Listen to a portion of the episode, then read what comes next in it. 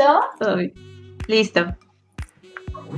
Hola amigos, muy buenas tardes. Bienvenidos a un sábado más de su podcast de confianza, Incomodidades. Hoy tenemos un tema que queríamos preparar desde hace tiempo, aunque hemos venido hablando de la cuarentena, del confinamiento y de todo lo que está pasando. Y entonces el temazo de hoy es los temores de la nueva normalidad. Entonces, eh, yo soy Edith, bienvenidos y les agradecemos su preferencia y le paso la palabra a Mai. Hola, hola a todos, muchísimas gracias por estar aquí un sábado más. Hoy regresamos a nuestro horario habitual, que es el que habíamos establecido desde el inicio, solamente por unas cuestiones ahí de, de compromisillos fue que lo cambiamos, pero ya estamos una vez más a las 6 de la tarde, esperando que se conecten para poder platicar con ustedes y poder este pues saber qué es lo que es a lo que le temen de esta nueva normalidad a la cual nos bueno, le estamos cada vez más cerca, ¿no? Eh, y pues otra vez, yo soy Mai, aquí estoy y le paso la palabra a Dani. Hola a todos, yo soy Dani, este, gracias por escucharnos un sábado más. Y a los que nos escuchan por Spotify, por Anchor, por las plataformas en donde solemos subir el audio editado después de que hacemos este Facebook Live. Muchas gracias. Paso la palabra a Tuan. Eh, buenas tardes. Otra vez aquí otro sábado más. Este ya estamos listos para platicar un ratito. A ver cómo nos va este sábado. Yo creo que bien. Yo le, le auguro un buen, un buen rato de charla. Espero que se conecten y nos manden sus comentarios. Miren, ya llegó Alex. Hola Alex. Hola. Otra vez aquí. Este, ¿se han dado cuenta que normalmente a la hora del podcast nos ha llovido? Eh, O sea, realmente llueve a esta hora los sábados. Entonces, ¿a dónde de por sí no podemos salir? Entonces, si están en casa, escúchenos, compartan con quien crean que le puede interesar. Y bueno, retomamos hoy el, tema, el tema que, que, del que vamos a hablar hoy es temores de la nueva normalidad. Básicamente es esta situación de que en algún momento tenemos que volver, digamos, a salir, a estar eh, fuera de casa. En algún momento tendremos que retomar, si bien no una rutina como la teníamos antes, tendremos que tomar este, pues nuestras medidas y demás. Creo que, bueno, me imagino que muchos, igual que nosotros, han pensado cuando llegue ese momento, ¿no? Que de repente nos han dicho desde hace dos meses, ya la siguiente semana les toca presentarse a trabajar y resulta que son 15 días más, ¿no? Y, bueno, eso por un lado, este, por el otro lado, los hijos, eh, las convivencias y cómo vamos a ir retomando todo esto. Entonces, este, si quieres comenzar, amigo, eh, ¿ustedes han pensado sobre esto, sobre cómo le van a hacer cuando les toque regresar a, a la normalidad? Bueno, a la nueva normalidad. Pues, y el, mira, y el Dani es que yo creo que llamarle nueva normalidad es algo como, como demasiado creyente o, demasiado confiado. Porque no va a ser nada nuevo, o sea, son las mismas personas con los mismos hábitos, las mismas empresas con los mismos hábitos de consumo, de, de higiene, de, todo, vaya. Entonces, para mí, de nuevo, no tiene nada. O sea, yo prefiero, o, yo siempre digo desconfinamiento, porque la gran mayoría, en teoría, debiera estar resguardado en sus casas. Los que no, o sea, porque tienen alguna actividad esencial o porque su trabajo los requiere y están a modo de guardias, pues ellos han estado, eh, yo creo que un 60-70% activos durante todo este periodo. De ahí los que estamos confinados, ya sea por alguna enfermedad o por nuestros hijos, si, si es un, como una, no nueva, es como una apertura nuevamente al, a tu círculo, a tu trabajo, a tu rutina. Pero de eso yo no le veo nada nuevo, porque pues digo, las medidas de seguridad no es que sean nuevas, o sea, ya las hemos estado manejando durante todo este tiempo al, salir a comprar, al trabajo, alguna actividad, ya las hicimos parte de el cubrebocas, la careta, el lavado de manos, algunos los guantes, el dejar los zapatos afuera. Entonces yo creo que llamarle... Que se te pierdan, Ay, no, que te lo roben ahí afuera de tu cantón, ¿no? Yo creo que llamarle nuevo es muy esperanzador y es como cosa del gobierno. De nuevo no tiene nada, la gente va a seguir siendo igual que fue antes de la pandemia, no cambiaron, no van a cambiar, nadie va a cambiar. No, o sea, no es, no es esperanzador. Entonces, lo, lo único que me da... No crees. yo soy una nueva yo, o sea, no me quites mi esperanza. bueno, no, no toda, creo que sí generalizo muy intenso. Pero yo creo que el 99% de las personas van a ser las mismas. O sea, al vato que era bien hojaldra, va a seguir siendo bien hojaldra, ¿no? Y, los que eran buena onda, pues seguirán siendo buena onda. Entonces, ¿habrá algún porcentaje de la población que durante este periodo sí reflexionó, sí cambió hábitos, sí cambió su manera de pensar respecto a la empatía que debes de tener con las otras personas, es decir, al usar cubrebocas, al tener tus medidas de seguridad y al decir, no voy a ser tan hijo de puta de no vacunar a mis hijos cuando salga la vacuna, ¿no? Que es lo que estamos esperando durante todo este tiempo. Entonces yo por eso te digo, yo creo que la gente va a seguir siendo igual, son pocos los que van a cambiar y eso es mi, mi temor principal la gente que le valga madres todo esto y que mande a sus hijos a la escuela enfermos, que no los vacunen, que no se vacunen ellos por miedo, ya sabes, las teorías de conspiración que tienen, cuando es algo que han estado trabajando arduamente, yo creo, en las farmacéuticas del mundo. Además, porque es una carrera, ¿no? ¿Quién saca primero la primera vacuna? Para poder distribuirla y hacer venta en el mundo y ahora sí su agosto, su agosto ¿no? Incrementar su, su, su nivel económico y su cartera. Entonces eso es lo que me da bastante miedo de reincorporarnos al, a, la, a la sociedad, ¿no? La gente que no va a cambiar sus hábitos y que va a seguir siendo igual de canita. ¿Y tú, baby? Híjole, pues yo la verdad es que sí mantengo un poco la, la esperanza de que en este tiempo este, todos hayamos hecho un cambio en nuestro, en nuestro todo, o sea, en nuestro entorno general.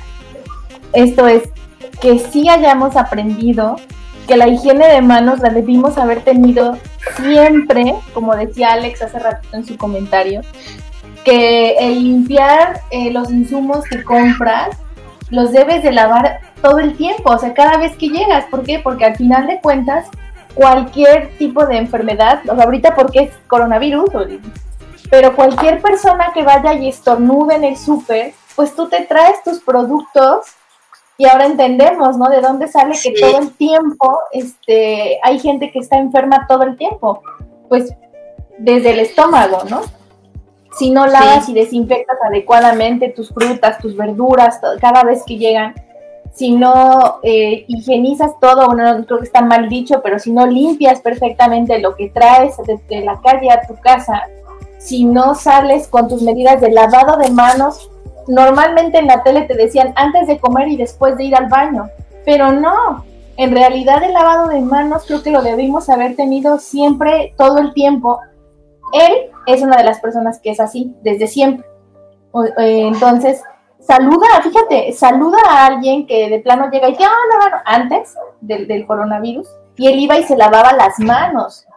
Si, eh, si nosotros hacemos contacto, nos dan dinero, nos dan algo, siempre debimos haber ido a lavarnos las manos o hacer el uso de gel, no debió ser algo nuevo para todos. Por eso nos está costando trabajo eh, o le está costando trabajo a la gente entender que son medidas básicas, porque siempre debimos ser así de higiénicos o así de, cuidadosos, ¿no? Por nuestro bienestar.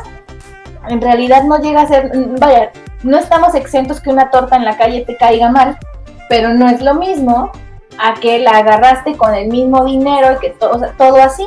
Si traes tu gelecito a partir de ahora, que eso es, esa es mi esperanza, que todos hayamos adquirido y se nos quede por un tiempo, de, preferencia para siempre, ¿no? Este tipo de recomendaciones que ahorita estamos tomando. Oye, pero ahí viene la otra. No tendría por qué nadie comer, o sea, no, no digo que nunca, pues, ¿no? Pero no tendrías por qué comerte una torta en la calle, vamos.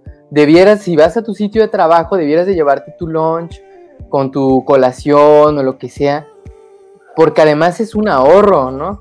O sea, es una, una cuestión económica, pero de, de, eso depende también tu salud, porque puedes comerte una torta chingona de Don Chema, que, que son deliciosas, por cierto, pero de vez en cuando, o sea, no, no, no agarrarlo de un diario, ¿no? de un hábito de comer todos los días eso. Entonces yo creo que eso también debe ser parte de la, de la, de las actividades que se deben incorporar, ¿no? Mira, es que depende, porque el entorno, o sea, tus condiciones laborales y personales a lo mejor lo permitían antes, que ahorita que, bueno, cuando nos toque reincorporarnos, no vas a poder llevar tu lunch, aunque yo te mandaba tu lunch en un topercito, por ejemplo. Ah.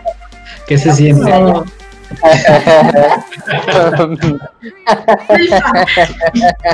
Qué claro, mira. Acompáñenme a ver Ay, menos me va a tocar, no. No, porque no, no les van a comer, o sea, no vamos a tener permitido ingerir alimentos por precaución de todos, ¿no? Entonces, como no se va a poder, lo que tendrás que hacer es cambiar ese hábito de dejar desayuno bien comido en tu casa en todo caso que te digas, no, pues sí, sí tengo que comer cada tantas horas porque si no, pues me da el bajón. Ah, bueno, pues te super lavas las manos y rápido te inquieres lo que te vayas a comer, que sea algo práctico, seguro, ¿no? Ahora, mm, tus condiciones no son iguales a las de todo, esa es en contrariedad, a las de todas las personas. O sea, hay personas que lo único que se pueden comer en el día es esa torta que se van a poder comer en la calle. Entonces, o sea, eso es algo que no podemos cambiar. Pero el resto de los hábitos sí. ¿Por qué? Porque el otro depende de la economía y de cosas que todos sabemos que están descontroladas afuera, ¿no? Digo, los que puedan hacerlo, pues qué padre, pero los que no, bueno, ya retomando a, mis miedos, mis temores, como dices, pero en la vida normal, jornadas laborales de tiempo no dan chance. Exacto. O sea, yo tengo un horario honestamente privilegiado, no fue rápido que lo tuviera, me costó mis años, pero tenemos compañeras, ustedes las conocen, que tienen hijos pequeños aún así y salen a las 6 de la tarde, ¿no? Entonces les dan una hora de comida y entonces para que tú puedas comer en una hora tendrías que comer ahí afuera lo que sea, porque no hay comedores, no hay condiciones en los trabajos o en la mayoría de los trabajos en las que tengas un lugar dirigidamente preparado para eso, ¿no? Para que te laves las manos y comas y todo esto, no lo hay. O sea, esas personas tienen que mal comer en la calle para salir a las 6 de la tarde. Entonces, las jornadas no se prestan. A mí, en mi caso, creo que los miedos son en general eh, que la niña se enferme en la casa, o sea, se, se adquiera algo afuera, o que nosotros lo traigamos a la casa. Este, esos son mis temores. En general, nosotros somos eh, repetidamente las ñoñis, entonces cuando salga la vacuna, segura estoy que estaremos este, angustiados y preocupados por ser de los primeros en ser vacunados, ¿no? Y en que nuestra hija también lo sea, pero de ahí en fuera, mis temores son adquirirlo afuera.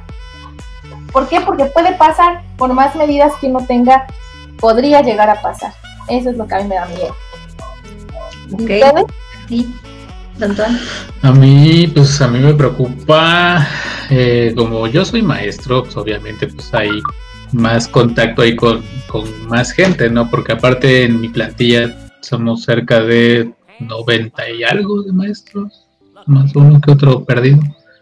Entonces sí, este, somos bastantes, ¿no? Aparte a esto, cuéntale alumnos que hay grupos de 30, 40, 45 alumnos.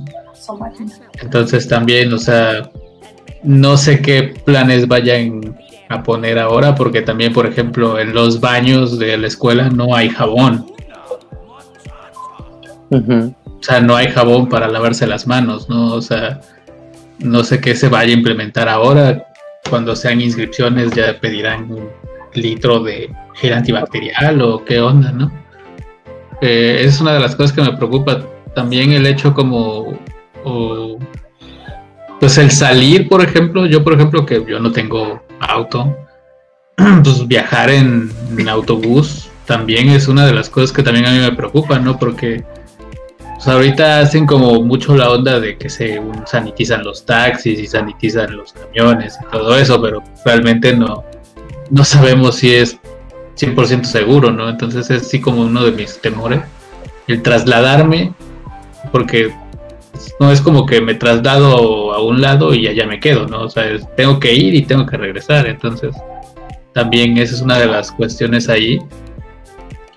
Este, aparte, como les digo, pues en la escuela también eh, el recurso es, es escaso, y aparte somos muchos, ¿no? También entre maestros y entre alumnos, pues está, está peor, ¿no? Porque también es una de las carencias donde realmente no, no hay papel de baño, no hay este jabón, o sea, a veces agua, también, agua exactamente, los baños a veces no sirven, entonces también es una de las cosas que también se tienen que adaptar y también se tienen que cambiar obviamente eso pues, también corresponde mucho a, nuestros directores y todo eso, ¿no? Pero ¿Cuántos estudiantes hay por salón?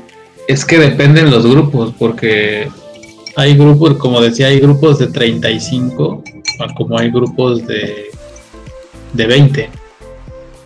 Entonces, sí está canijo porque también el hecho de que vayamos a regresar a clases o sea, todo el mundo pone esa imagen, ya saben, ¿no? De que, están poniendo como acrílicos a las bancas y todo eso.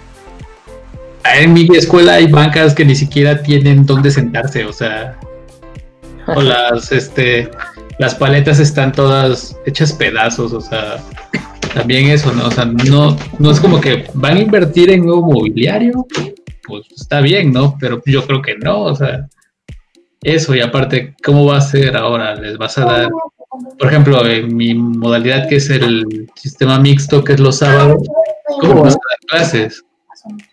Porque si tienes un grupo de 35, ¿cómo le vas a hacer? ¿Un sábado van a ir unos y al otro sábado van a ir otros o cómo? ¿O en dónde los vas a meter? Porque también los salones, pues también a veces están llenos. No podemos tomar dos clases al mismo tiempo. Entonces es algo que sí es preocupante porque yo no sé cómo va a ser esto. Obviamente el secretario de Educación dice que va a ser hasta que esté en verde. Esté en verde, ¿no? Entonces también es así como, pues sí, pero ¿para cuándo? O sea, realmente, yo realmente creo que hay posibilidades de que nos vayamos hasta enero, o sea, estando así las cosas, ¿no? Porque no, sin vacuna no. Ajá, no hay, obviamente yo soy, porque yo no voy a mandar a Jimena a, sus clases si no hay una seguridad de que va a estar bien, o sea, como dices tú, también hay padres de familia que pues, ay, pues es que nada más tiene tantita temperatura. O tuvo temperatura, pero ya se le pasó, ¿no? Entonces, también es como ese miedo, ¿no? De, de exponer también, de exponerme yo y de exponerme, por ejemplo, en este caso a Jimena también. De cómo me. Y ya, con eso concluyo. Ah, es cierto. Este, en mi caso, pues los temores que tengo son pues, todos los que involucran a Jimena. Empezando por el hecho de que eh, se maneja que se regrese a la escuela, ¿no? Que van a tener todos los filtros, que nos muestren que sí, en su escuela están tomando medidas, ¿no? Cuando vas a hacer los pagos o demás, pues todas tienen caretas, todas tienen cubrebocas, pero son niños. O sea, Jimena realmente no aguanta tener el cubrebocas más allá de 20 minutos que a veces salimos a la tienda y nos la llevamos porque de plano ya sabemos que es muy extenuante estar eh, todo el día aquí, ¿no? Para ella. Nosotros al menos podemos mínimo ir a la tienda y demás, nos la llevamos en su triciclo con el cubrebocas y nunca se baja del triciclo y va de vuelta, ¿no? Pero en el camino se le cae, se lo levanta, se lo baja, se está agarrando la nariz. Entonces, si en algún momento en alguna tienda llega a bajarse, es no toques nada, y empieza como el juego ese de Y yo, es en serio, o sea, no toques nada, no es un juego. Entonces sí, ya tiene eh, muy establecido que llegando a casa no toca nada hasta que se le lavan las manos, se le desinfecta, este, o se le pone gel, yo le quito el cubrebocas, etcétera, ¿no? Pero en una realidad, en un salón de clases con 10 niños más como ella, que de repente llega con el vaso cambiado porque la maestra pensó que era el vaso de ella, o sea, o de repente te dice, ay, hoy mi amigo me convidó de su desayuno. O sea, ¿cómo, ¿cómo controlas que los niños no lleguen a tener intercambio de en algún momento dado este saliva, moquito, ¿no? O sea, que no toquen las cosas de los otros es imposible, que no se toquen, son muy cariñosos. Porque esos que invitan y son así de, ¿quieres? Y ya se lo están metiendo ahí. O sea, o, que sea como este rollo de que llegas, llega Jimena a la escuela y Jimena y se abrazan y se tiran y mm. entonces ¿cómo controlas con niños al menos de la edad de las nuestras que es preescolar que no van a tener contacto con otro y cómo vas a saber realmente que porque sabemos cuánto tiempo tarda el bicho en manifestarse, o sea, o de plano un niño puede ser asintomático, llega, ese es mi mayor temor, o sea, puede ser asintomático o de plano como dice el Tuan, porque sí nos ha tocado, yo sé que a ustedes también, a todos, bueno, no igual ustedes no, pero vaya, es, es de ley que un niño se enferma y de repente este pasaba con el pies, manos, boca en el caso de la escuela de, de donde va Jimena, ¿no?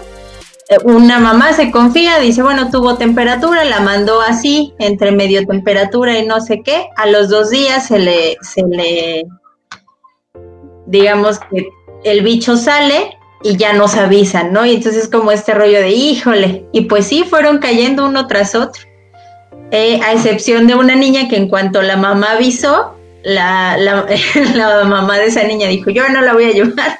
Porque si alguien tiene temperatura es lo más seguro que tenga alguna enfermedad. Y esa niña fue la única que no se infectó del salón. O sea, todos cayeron. Entonces dices, bueno, y sanitizaron la escuela, sanitizaron su, su salón, nos lo, limpiaban así al, al, inicio de clases y al final de clases, así tal cual, a cada rato, tenían las mayores medidas y se infectaron. Entonces es como este rollo de cómo voy a tener yo la seguridad. Y también sabemos, es incómodo para nosotros salir con el cubrebocas, con la careta. ¿Cómo le voy a explicar yo a ella? Y como decía una imagen que vi en el Facebook, ¿cómo me voy, bueno, me van a explicar que de repente llegue con la careta cambiada, ¿no? Que sea la careta de otro niño y tú así como de, ¿qué? creo que ese es mi mayor temor, o sea, el, regresar como a, todos estos lugares donde sé que no hay un control de una higiene, porque los niños tal cual, pues chupan todo, eh, se meten los dedos a la boca, se meten el dedo a la nariz y luego agarran el, el pasamanos de los juegos del Burger King o del McDonald's. Este, o sea, ¿cómo controlas que, que un niño va, tenga esa libertad nuevamente. Nosotros no le hemos querido llevar a un parquecito que está aquí cerca, aunque no se escucha que haya niños, porque nos da miedo. O sea, es así como este rollo de no sé si ahí puede ser de más, no, el, el, no toques nada. Es como, ese es mi mayor temor, esa me, se me va el aire, pero es, ese es mi mayor temor, todo lo que tenga que ver con ella, inclusive salir en transporte público con ella, lo que decía Tuan, nosotros no tenemos auto. Si en algún momento hemos salido de casa, este, ha sido con sus papás, en su coche y tal cual. O sea, en, taxi a mí me da mucho temor moverla porque pues también los taxis contacto con cuánta gente no tienen. Un autobús no se diga, ¿no? Entonces, eh, eso aunado a que de repente te subas a un taxi y pues, el taxista lleve el cubrebocas aquí abajo de la nariz o no, lo lleve. Este, sabemos cómo son los taxis en Jalapa, o sea, es como este rollo, sí, están dándole mantenimiento y limpieza, pero si no les daban mantenimiento y limpieza antes, o sea, como, como que me asegura que ahorita sí, ¿no? Entonces es como, como difícil controlar y más con un niño el hecho de, no toques y tal cual no, no te lleves la mano a la boca o a la nariz enseguida de que tocaste algo que yo no estoy segura que esté limpio. Entonces, ese es mi principal temor, todo lo que tenga que ver con ella, porque sé que aún no puedo como explicarle o dejarle muy, muy en claro el por qué no puede quitarse el cubrebocas, el por qué no debe tocarse la cara, si a mí me cuesta. Entonces, creo que mi, principal temor de la nueva normalidad es este, que si no, que si no hay vacuna, realmente a mí me va a causar mucho conflicto sacar a mi hija, o sea, de mi casa, porque al final dices, pues te enfermas tú, pues sí, se te puede complicar y claro que te puedes ver muy mal, ¿no? Nadie está exento a que se le complique la enfermedad. Pero pues creo que lo que menos queremos es que nuestros hijos lo vivan, ¿no? Yo creo que es de los de las cosas que ni siquiera queremos pensar. Eh, por ejemplo, en el caso de la escuela de Jimena, cuando fue este brote que tuvieron, pues, limpiaban todo. Ahora imagínate donde yo trabajo, que apenas si trapean o medio limpian. O sea, o sea, son muchos salones y hay poco personal de limpieza, pero aparte, pues también, ya saben, ¿no? Pero este, pues como esa onda de, tratar de, que todo eso de la limpieza funcione en eso donde la gente luego no quiere trabajar, donde no quieren hacer las cosas, es aún más difícil, ¿no? Y sí está canijo porque luego llegas al salón y salones sucios, pisos, no se diga, o sea, encuentras cuánta cosa te imaginas. Ahora imagínate que tengan que sanitizarlos y cada cuánto lo van a hacer. Porque aparte es una escuela que de lunes a viernes, eh, mañana y tarde tienen clases y el sábado también hay clases. Entonces, ¿cómo lo van a hacer? ¿no? O sea, desde temprano. ¿En qué momento? Eh, ¿En qué momento tienen que hacer todo ese tipo de cosas? ¿no? Pero se fijan que, que, es como un común denominador el, la gente es que justo eso iba, o sea, porque esto que estamos diciendo, planteando, es en el entendido de que todas las personas de las que estemos rodeados crean que existe el COVID y que necesitamos cuidarnos, porque ahora imagínate que dentro de las 90 maestros de plantilla de tu escuela, allá 20 que digan, ah, es el invento del gobierno y no se cuiden y no usen cubrebocas y, o sea, esto es como en el, en el sentido de la utopía en el que todos estamos en el mismo canal y, y creemos que debemos cuidarnos y limpiar. Que lleguen y te digan no al bozal Pati Navidad. yo hace ratillo busqué las como que los puntos claves que pide la OMS para desconfinar en los países que terminaron la cuarentena, vamos, yo sé, y, Eddie siempre me lo dice, sí, Daniel, pero estás hablando de países de primer mundo, no países tercermundistas como en el que vivimos, ¿no? Que la variedad de estratos socioeconómicos que existen, pues es muy amplia y difícilmente pueden todos tener acceso a, a información, a cubrebocas o a, vaya, no sé, X, X número de cosas que se necesitan para que todos, para que yo sepa que debo, al protegerme yo, protejo a los demás, ¿no? Y así, así que así esa cadena, eso no existe aquí, aquí en México. Pero hace rato tomé esos puntos de la, de la OMS y entonces dicen, y los voy a leer, lo primero es que la transmisión del virus esté controlada. Cosa que aquí en el país pues no se ve todavía para cuándo, ¿no? Segundo, que los sistemas de salud estén preparados para detectar, probar, aislar, tratar cada caso y rastrear cada contacto. No se logró desde el inicio, duro remotamente ahorita, ¿no? En un rebrote o desconfinando. En tercer lugar, minimizar los riesgos de nuevos brotes en residencias de ancianos y centros de salud. Está más decir algo aquí, cuando las notas y todo esto, bueno, está invadido de que en tal hospital ya se infectaron no sé cuántos enfermeros, etc. Cuatro, Eh, la cuarta condición es que los lugares de trabajo, colegios e infraestructuras esenciales dispongan de medidas preventivas. No lo, que dice Tuan, lo que dice Tuan. No nada más es que te pongan ahí el tapete sanitizante y te den gel al entrar. No. Tiene que ver con que tengan sus pupitres bien hechos, unas aulas bien espaciadas, que cuenten con, la seguridad de que van a tener servicio de agua, luz, los hay escuelas que ni siquiera tienen agua corriente, o sea, en mi escuela, En mi escuela hay ventanas que no se abren. O sea, cero ventilación, ¿no? Imagínate, temporada de calor es, horrible esos salones, o sea, no se pueden ni abrir las ventanas, o sea, están selladas. O imagínate. Con un enfermo ahí. Con un enfermo ahí. Pues no, no, hay forma, ¿no? No corre. Ajá, continúa. el riesgo de importación de nuevos casos debe estar bajo control, como quinta medida no se logró desde un inicio, o sea, eso es básico. Desde que había dos, tres casos ya debieron haber dicho, estos güeyes los aislamos. Vaya, no lo sé, no soy epidemiólogo, no tengo formación médica. sí tengo formación en salud pública, pero es lógica. Usas la lógica nada más, ¿no? De que, sí, pero desde el punto de que se sigue dejando a la gente viajar. Claro. O sea, eh, sigue entrando gente al país. Es que ay, sí, te, te, checan la temperatura, pero la realidad es que no hay una manera de confirmar que no tengas COVID. porque igual y te echaste un Febrax o un este paracetamol antes de viajar y tu temperatura va a salir bien, ¿no? Ah. No dices nada por miedo a que te apañen. Puedes estar en, en la parte aguda, ¿no? Pues sí.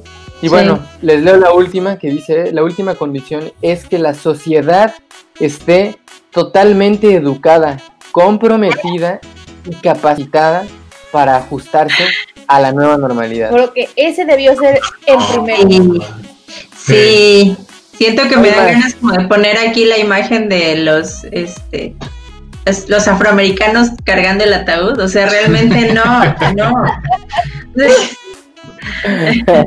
o sea, realmente no, es como, híjole, Sí, es, es, muy difícil toda esta situación. O sea, yo creo que ese debe ser el, primer punto que se tiene que. Y bueno, estuve en. el más importante, ¿no? claro, la, Porque incluso cuando empezó todo esto, yo me acuerdo salir con mi cubrebocas y todo, no sé, aquí a la tienda de la esquina y la gente se te quedaba viendo así como que, ay, pinche vato exagerado, pinche mamón, así. no falta, digo que.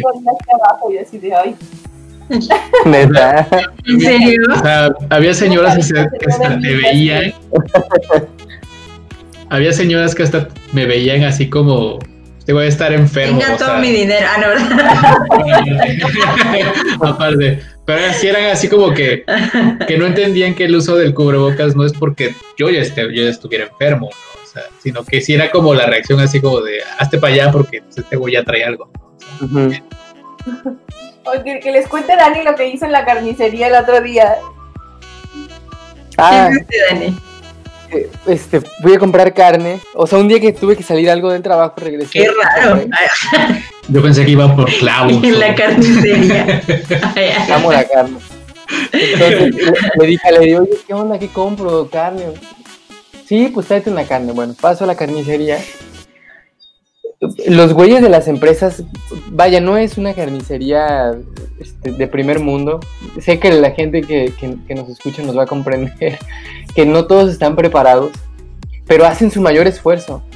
Ponen sus, sus líneas, sus X pintadas, ya sea con un masking o con cinta esta amarilla, medidos, se ve que se tomaron el tiempo de medirlo. Ellos están con cubrebocas, con guantes, ¿no? Para manipular la, carne. Te dicen dónde está la entrada y dónde está la salida. Entonces, yo, vaya, me da coraje que las empresas se tomen el tiempo, los, los, la, se sumen a las medidas, ¿no? Sí, sí, sí, o sea, los empleados se suman a las medidas y te das cuenta que ellos están comprometidos con la salud, siguiendo esos protocolos, y de repente estoy así parado, eh, yo en mi X, ¿no? Parado en mi, en, mi, en, mi, lugar. En mi burbuja, perdón. y así llega una señora y se pone así, cabrón. Y de repente decía, este señora, aquí abajo hay pintadas unas X en donde se tiene que poner. Entonces, y además esta es la, la, la entrada, usted entró por la salida.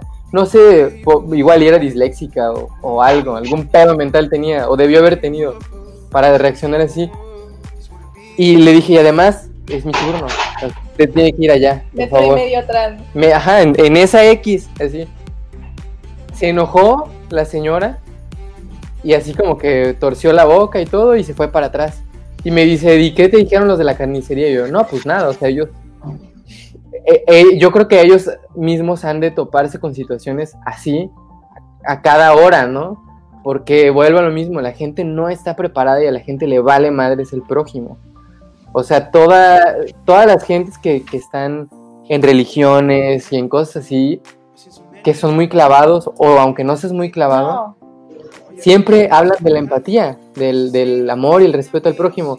Y no se ve, neta no se ve. O sea, no, no es, sé que no es cuestión de religión, de educación y todo, pero, pero no se ve el respeto al prójimo, ¿no? Desde ese tipo de acciones no lo ves. Y no es la única fila en la que he estado que no respetan la, la distancia, ¿no? Las X que marcaron. Entonces, vuelvo a lo mismo. El miedo sí, evidentemente para nosotros que tenemos hijos, pues es que se contaminen y que les vaya mal, ¿no? Y bueno, pues a uno también, pero uno, eh, cuando tienes hijos, estás como en segundo término, ¿no? Te preocupa más cómo le va a ir a tu criatura. Y te van a sacar a la buena de Dios. Y, te van a sacar a la buena de Dios y confiando en la buena voluntad de la gente. Y eso es inaceptable. Yo creo que para mí es, es completamente inaceptable en este país. ¿Qué? Perdón, es que vino María y me habló. O sea, que te saquen, te confinen confiando en la buena voluntad de la gente, sin todas las medidas que previamente las empresas, el gobierno, etc., etc debieron haber dado. ¿No? Es, vaya, es inaceptable para mí. Y es que una de las cosas que, bueno, a mí ya me, me empezó a, a hacer ruido, eh, no sé, eh, yo sigo a mucha gente en Instagram, gente que puse, es famosa, ¿no? Eh, a mucha gente que está como haciendo ya su vida dos, tres normal.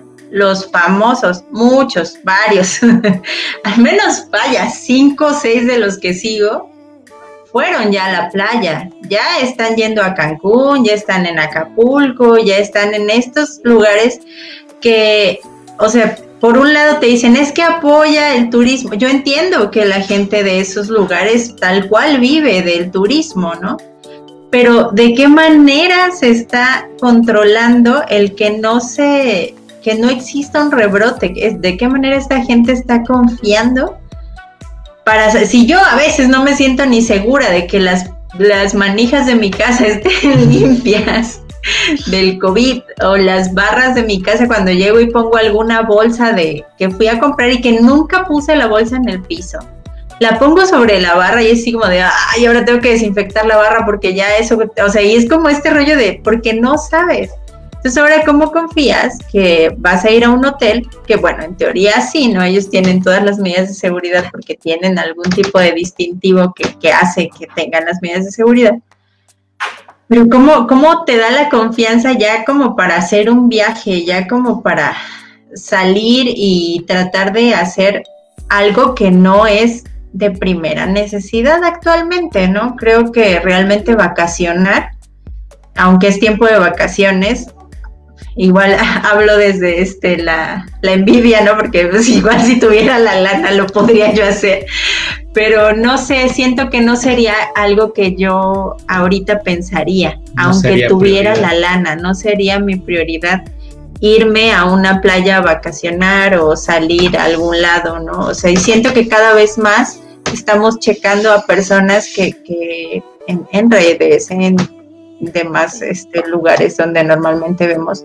que ya están haciendo cosas que que se nos dijeron que no debemos hacer, que ya están empezando a reunirse con más gente, que ya estamos como yo decía como que nos, nos vamos con la idea de que dijeron que en la CDMX ya estaban en, en semáforo naranja y enseguida pensamos que todos ya estábamos en semáforo naranja cuando en realidad ellos estaban en rojo cuando nosotros todavía no estábamos en rojo. Entonces es este punto de que si nos confiamos a creer que estamos igual que el resto del país, pues nos va a cargar porque pues aquí cada vez son más los contagios, cada vez es más, eh, conocemos más gente que ya ha tenido algún familiar o ellos mismos tienen este COVID y, tal cual eh, la, respuesta es la misma, no tengo idea de dónde lo agarré porque así es esta enfermedad.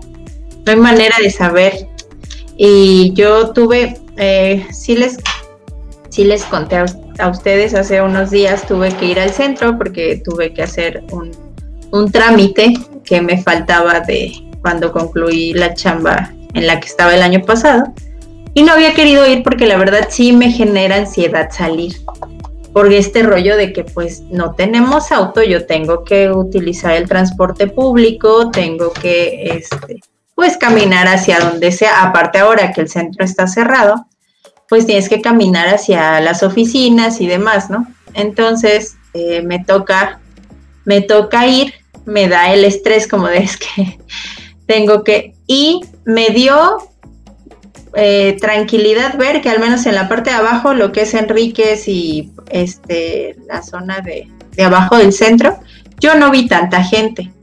Eh, muchos negocios grandes están cerrados, como Sears, Miniso, todo eso está cerrado. Este, algunos negocios más que vi, pero eh, sigo viendo gente sin cubrebocas, sigo viendo gente sin caretas, sigo viendo gente así tal cual que anda por la vida como si nada y íbamos caminando mi mamá y yo sobre Enríquez ya para regresar a casa porque fui con ella, ella también tenía que ir a firmar un documento y justamente así de frente, un vato sin cubrebocas y todo así y yo, ¡Ah!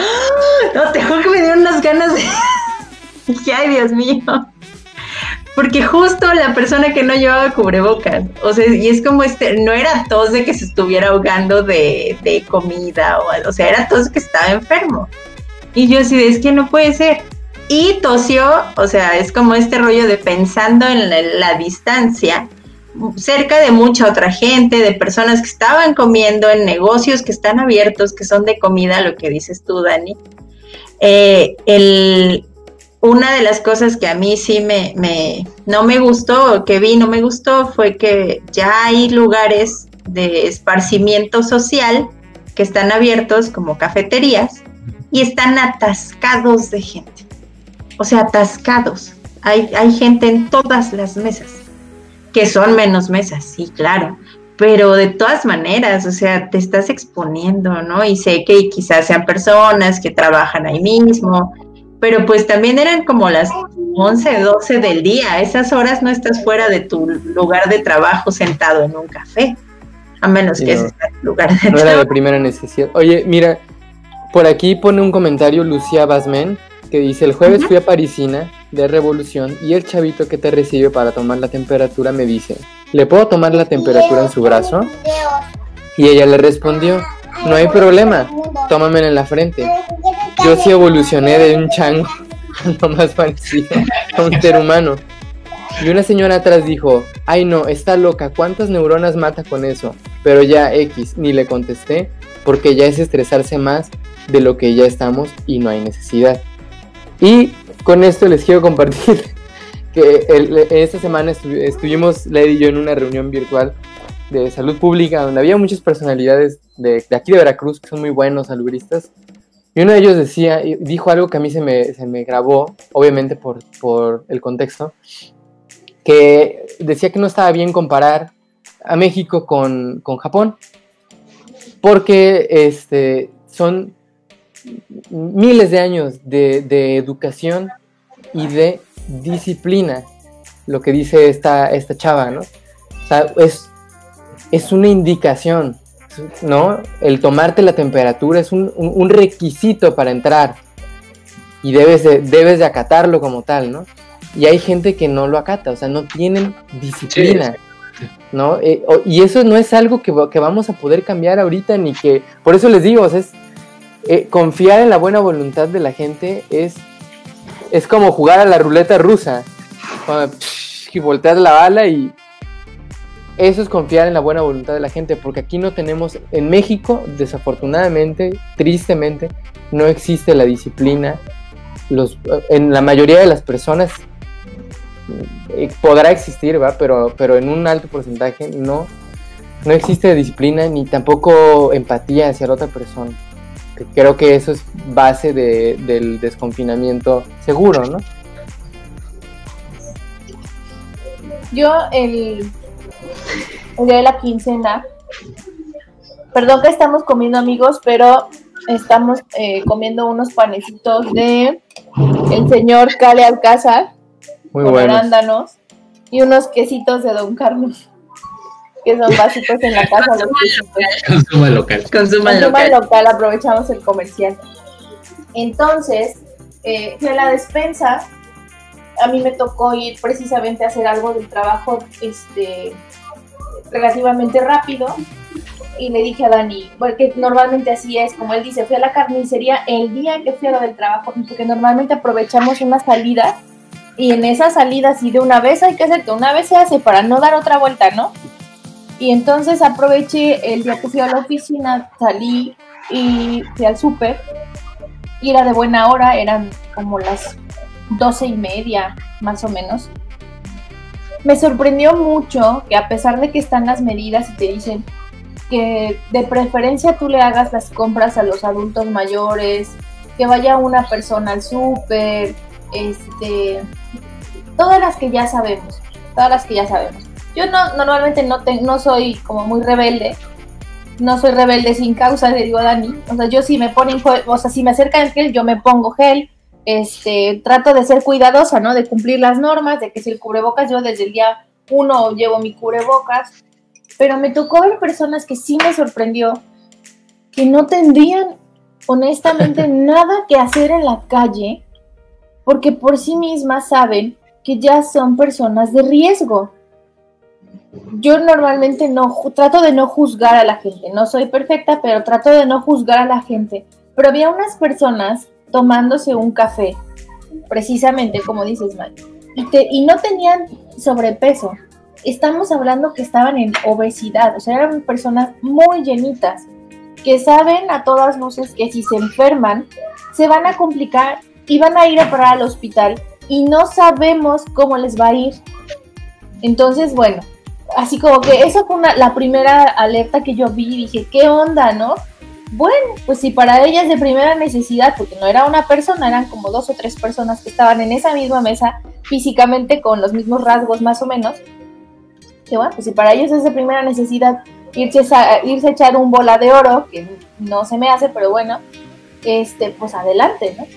Ya voy por mi carrito del súper y todo no esto. No queriendo decir marcas y ya dijiste en la cafetería que yo también vi muy llena de gente. Ay, pues, es, eh, pues es bola de oro. es la misma. De hecho creo que es como la no sé, porque yo también cuando voy, por ejemplo, a, a Walmart, la salida está por, por, donde hay un bola de oro y siempre hay gente tomando café en el bola de oro. Como si nada. Somos adictos al café, creo, es eso el problema. Ah, es cierto.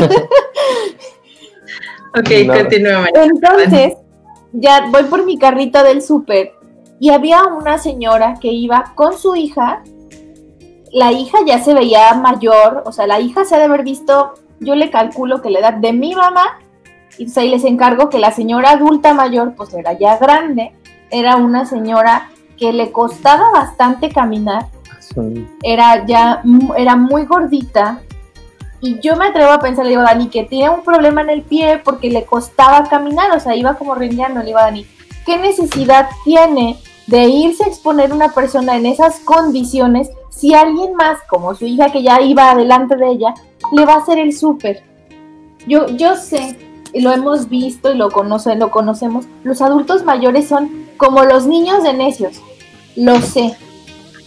Pero ahora sí que sí debemos de intentar como familia, sin bronquearnos por supuesto, pero sí tratar de concientizar a nuestras familias, a nuestro entorno de lo que está pasando.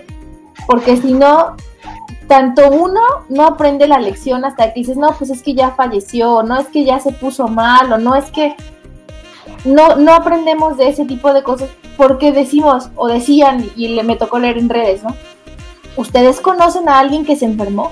Eso es una mentira, decían. Si no conocen a nadie que le haya pasado es porque no. Y, y sí es cierto, o sea, sí está pasando, sí están atascados los hospitales. Aquí en Jalapa creo que fue en parteaguas la semana pasada que lamentablemente no sé si supieron de un motociclista que se accidentó y no hubo cupo, lamentablemente no hubo cupo para atenderlo, porque toda la parte del el, COVID está ocupando todos los espacios.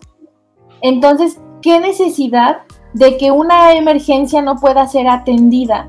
Una verdadera emergencia por casos como estos que están abarrotando los hospitales cuando nos podemos cuidar.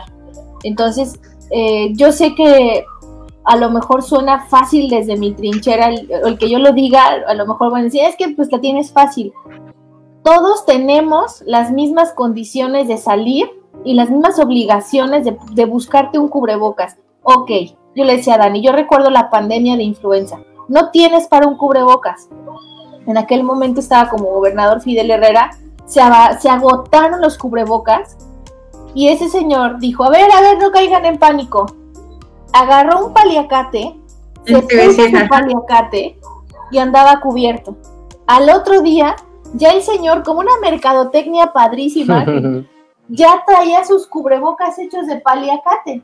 Que por supuesto les puedes poner varias capas de tela y buscar a lo mejor opciones, ¿no? Si hay unos bordados bien bonitos, ¿por qué no eh, tratamos entre todos de hacernos algo útil, práctico y a lo mejor al alcance eh, para poder traer y si no tiene mínimo te amarras un algo pues no ahora sí que de algo a nada pues algo no yo sé que no es lo mismo yo sé que a lo mejor no se magnifica y a lo mejor no sirve igual pero si tenemos a la mano aunque sea un bendito paliacate porque no tenemos para un cubrebocas tratemos de hacerlo. Otra opción puede ser que hagamos una cadena de apoyo. Si alguien que está viendo este este episodio tiene la posibilidad de decir, yo voy a comprar yo de mi recurso una careta de 40 pesos en la farmacia y se la voy a regalar a la señora que vende las verduras en la esquina, háganlo. A lo mejor es una persona que efectivamente va a preferir comprarse su comida de 40 pesos, su comida del día seguramente, que una careta.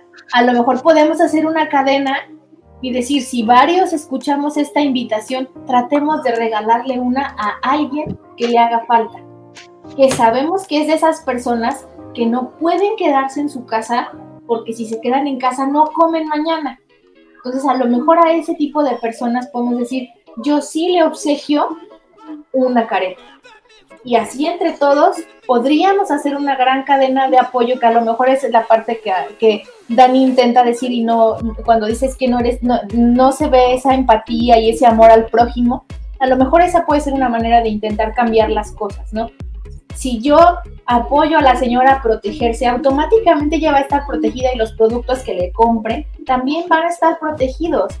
Y si entre todos nos cuidamos, esto se puede cesar más rápido, se puede parar más rápido. Alex dice, te extrañamos, tío Fide yo lo conocí, es una anécdota bien chistosa. Yo lo conocí bien chavita. Este, ya estaba en Ya me estoy desviando, amigos, disculpen. Dale, dale, dale, dale, dale. Todavía tenemos tiempo, señor productor.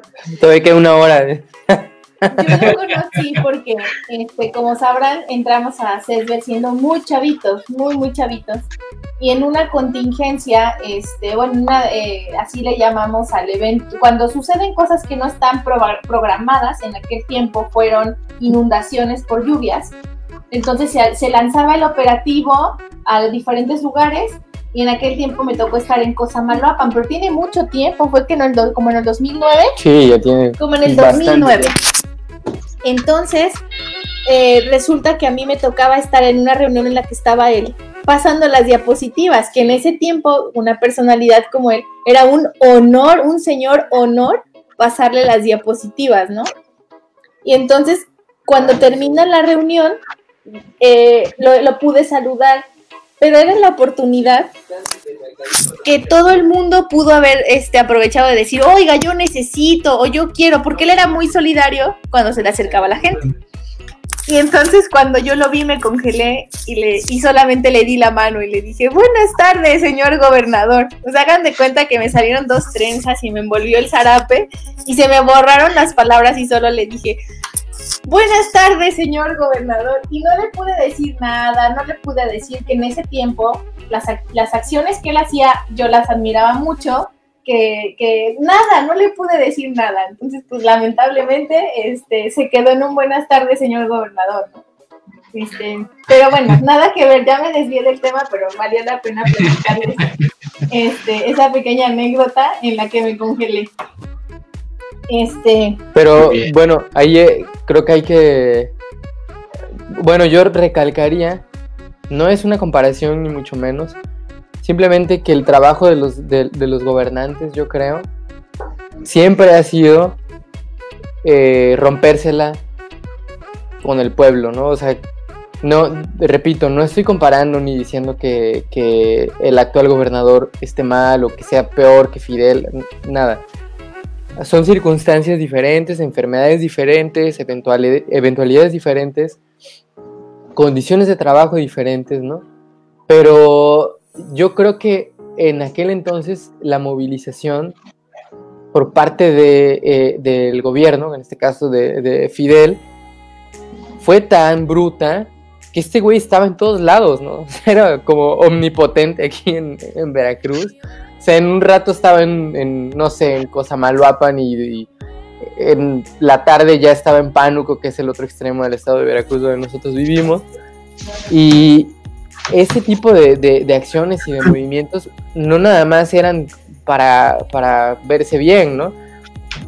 Al, hacer eso creo que motivaba al resto de, sus compañeros y de sus directivos y todos trataban de estar en, la misma sintonía, ¿no? Así con el pueblo, ¿qué necesita el pueblo? Le chinga, necesitan cubrebocas. Y iban chingo de cubrebocas para allá, ¿no? Aunque fueran rojos y con la marca o lo que tú quieras, vaya.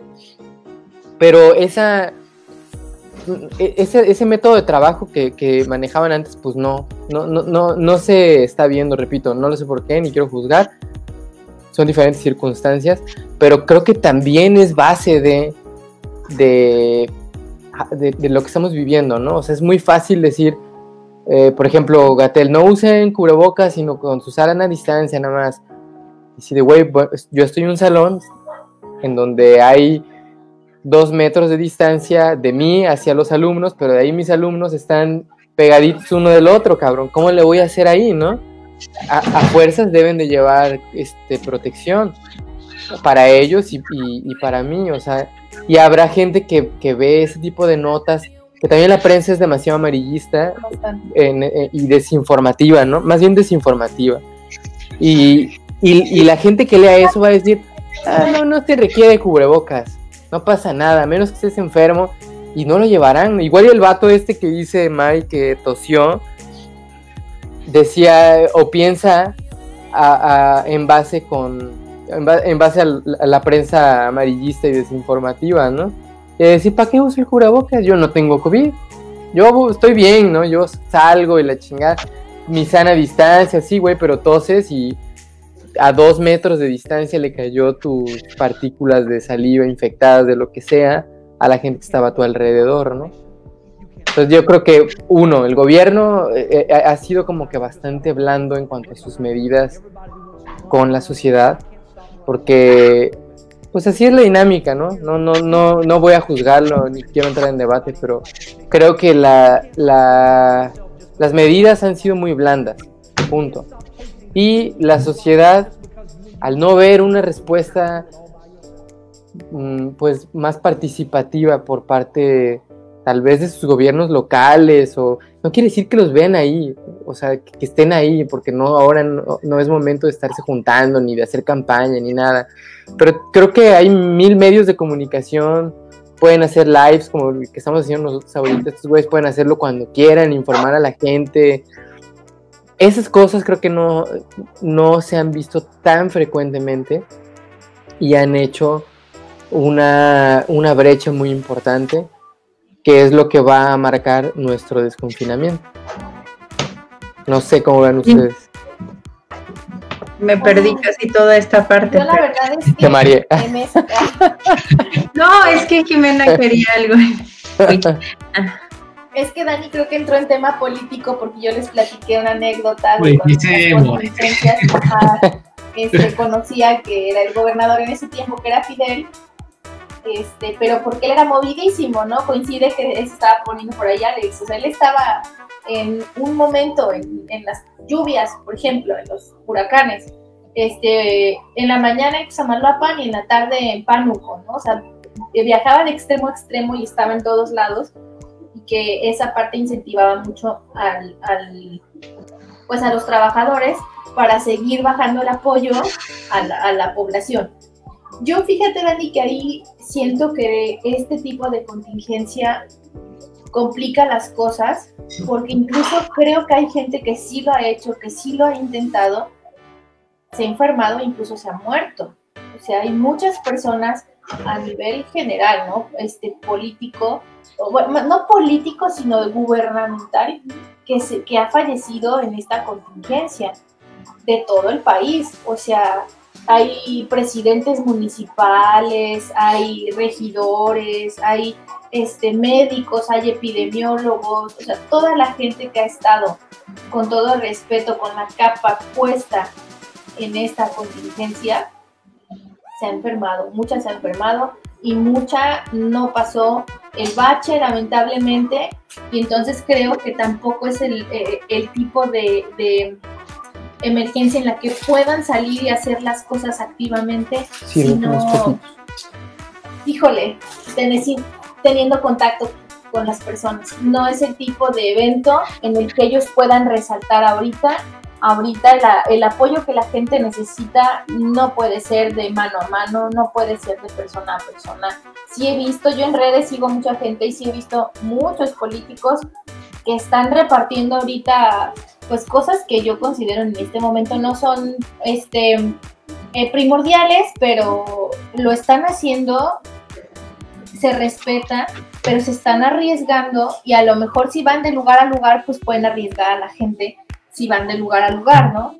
Pero vaya, son, son las metodologías que han implementado ahorita o lo que han intentado hacer, no sé cómo llamarle. Eh, no sé, yo podría decir que no es básico, pero sí hay cosas que sí lo son.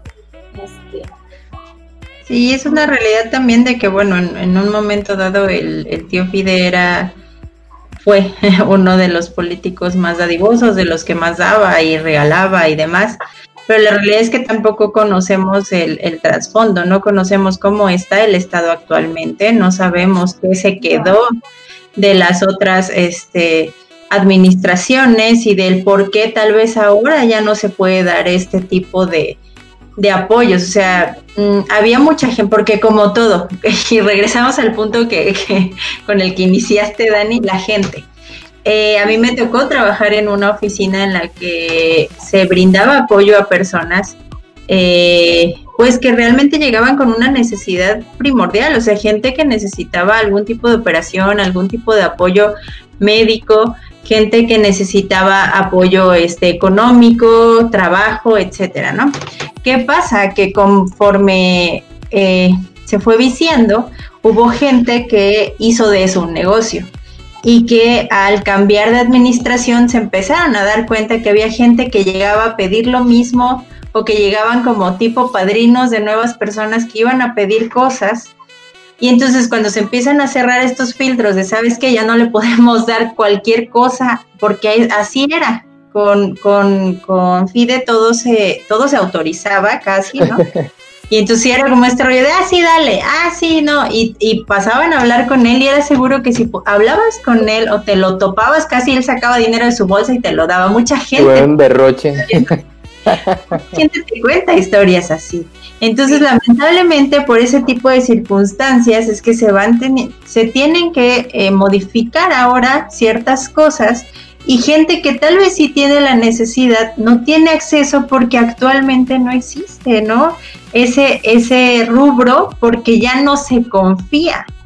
en, en, en, este rollo de, y si sí, o sea, y sí cierto, entonces ya no sueltan como, por ejemplo, eh, he sabido que si vas a pedir algún tipo de apoyo económico es muy poco probable que te lo den. Prefieren a través del gobierno establecer de, necesitas una operación, nosotros hablamos con el hospital y entonces mm, el hospital es quien nos dice es tanto y nosotros lo pagamos tal cual por acá, pero soltarle soltarle cosas a la gente actualmente, lamentablemente, porque se quedó esta costumbre. Sí. Eso. hay gente que de todo hace un negocio, entonces sí, obviamente todos tenemos esa idea, yo también la tengo de que vivíamos estado de prosperidad en el ay, el, gobernador bien dadivoso, pero no sabemos qué nos dejó como estado el así, ¿no? A qué recurrió, eh, cuánta cosa no pues, se pidió y que ahora se tiene que pagar. Eso eh, son cosas que pues, como simples mortales que no estamos en esos niveles, ¿no? Como todos, o sea, igual igual y sí lo tienen y no lo ejercen, como dices tú, tal vez no es cuestión de, soltar cubrebocas, de soltar eh, geles antibacteriales para todos, caretas, ¿no? Sino como el rollo de tener como eh, la, la, vara para decir se cierra y no se hace y, y que realmente se respete al gobierno, ¿no? Que se respeten las medidas que están estableciendo. Pero es que este es, un, es el, el rollo de que en esta ocasión se está confiando en nosotros como sociedad. Sí, se volteó. El peor error del mundo. Y ahora la gente no, ahora somos nosotros los que deberíamos tener que devolver esa confianza. Sí. Y no está pasando. La base, de todo. Si vienes de, de un, de un régimen. de un entorno familiar que te enseña empatía, que te enseña medidas de higiene, que te enseña que te tienes que cuidar, que te enseña que tienes que cuidar al otro también por, por esta cuestión de, educación, que te enseña a ser educado, que te enseña a establecer qué es realmente lo importante en, en medio de esta pandemia, pues te va a costar sí trabajo, pero tal vez no tanto si desde el núcleo vienes como, ay, esas son cosas que es, es cierto, pues obviamente te va a costar más trabajo, ¿no? El, comprender y entender que, que, el uso del cubrebocas no nada más es, es por tu salud y por no enfermarte tú, sino también por cuidar a la otra persona, ¿no? Dejar un poco atrás el rollo este de, ay, pues si ellos se quieren morir, pues que se mueran, ¿no? O yo vi una imagen eh, hace, no me acuerdo quién la posteó en Facebook, que era una persona con obesidad, era una caricatura, una persona con obesidad en un en una silla de ruedas, eh, haciendo como eh, hincapié en que pues no tiene una vida, un estilo de vida saludable, que eso es una realidad, que llevaba un cubrebocas y una persona joven, delgada, sin cubrebocas, y la persona con obesidad le decía, ponte el cubrebocas, eh, tienes que pensar en mí y cuidarme a mí.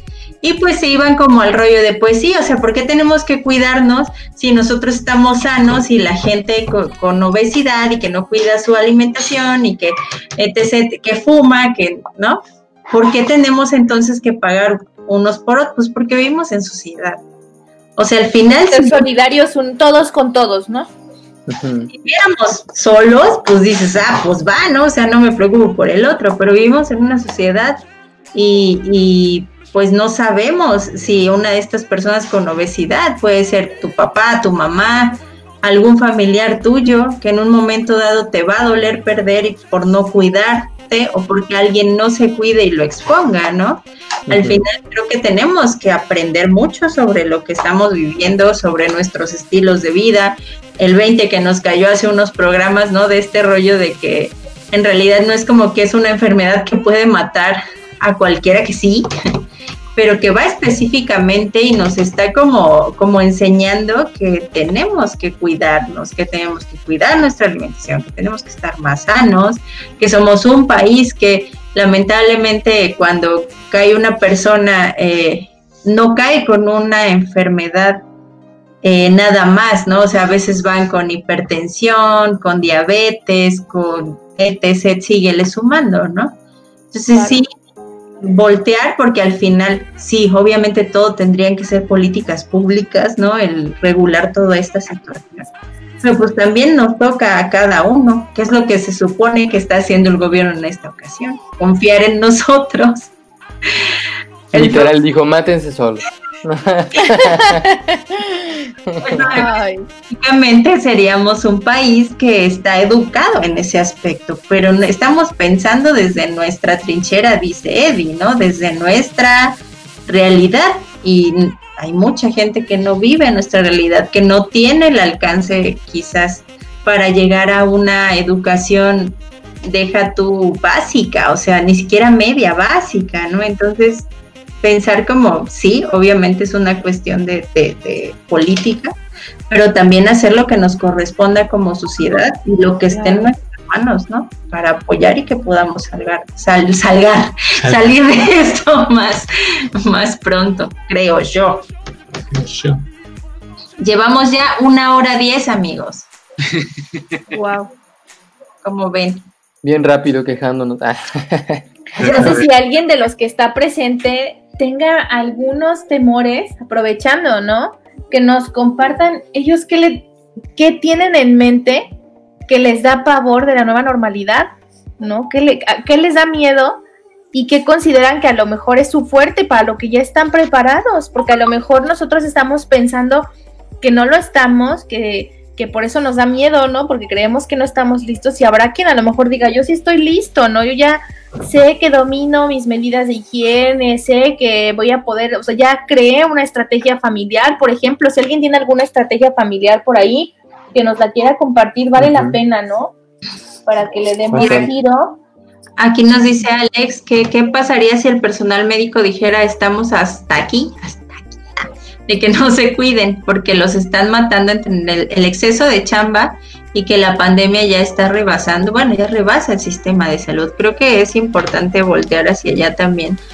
Este y pensar que ellos pues, también son seres humanos, también tienen familias y seguramente llevan meses sin verlos, o sea, porque en ellos debe estar como todavía más, más, eh, no sé cómo decirlo, más presente el temor de estar infectado, ¿no? O sea, híjole, estar viendo tanta gente morir y, ay, no, no, no. Pues mira, lamentablemente yo creo que las condiciones generales de trabajo del personal de salud no les permitirían como tal, Alex, decir, reaccionar y ejecutar algo que diga estoy hasta la madre. O sea, aunque ellos quisieran, eh, lamentablemente, aunque ellos dijeran ya, hasta aquí, sería imposible que ellos dejaran de acudir a sus jornadas y dijeran yo me voy este, de incapacidad o yo me tomo, este, no sé, en este momento, por ejemplo, seis meses sin goce de sueldo, ¿no?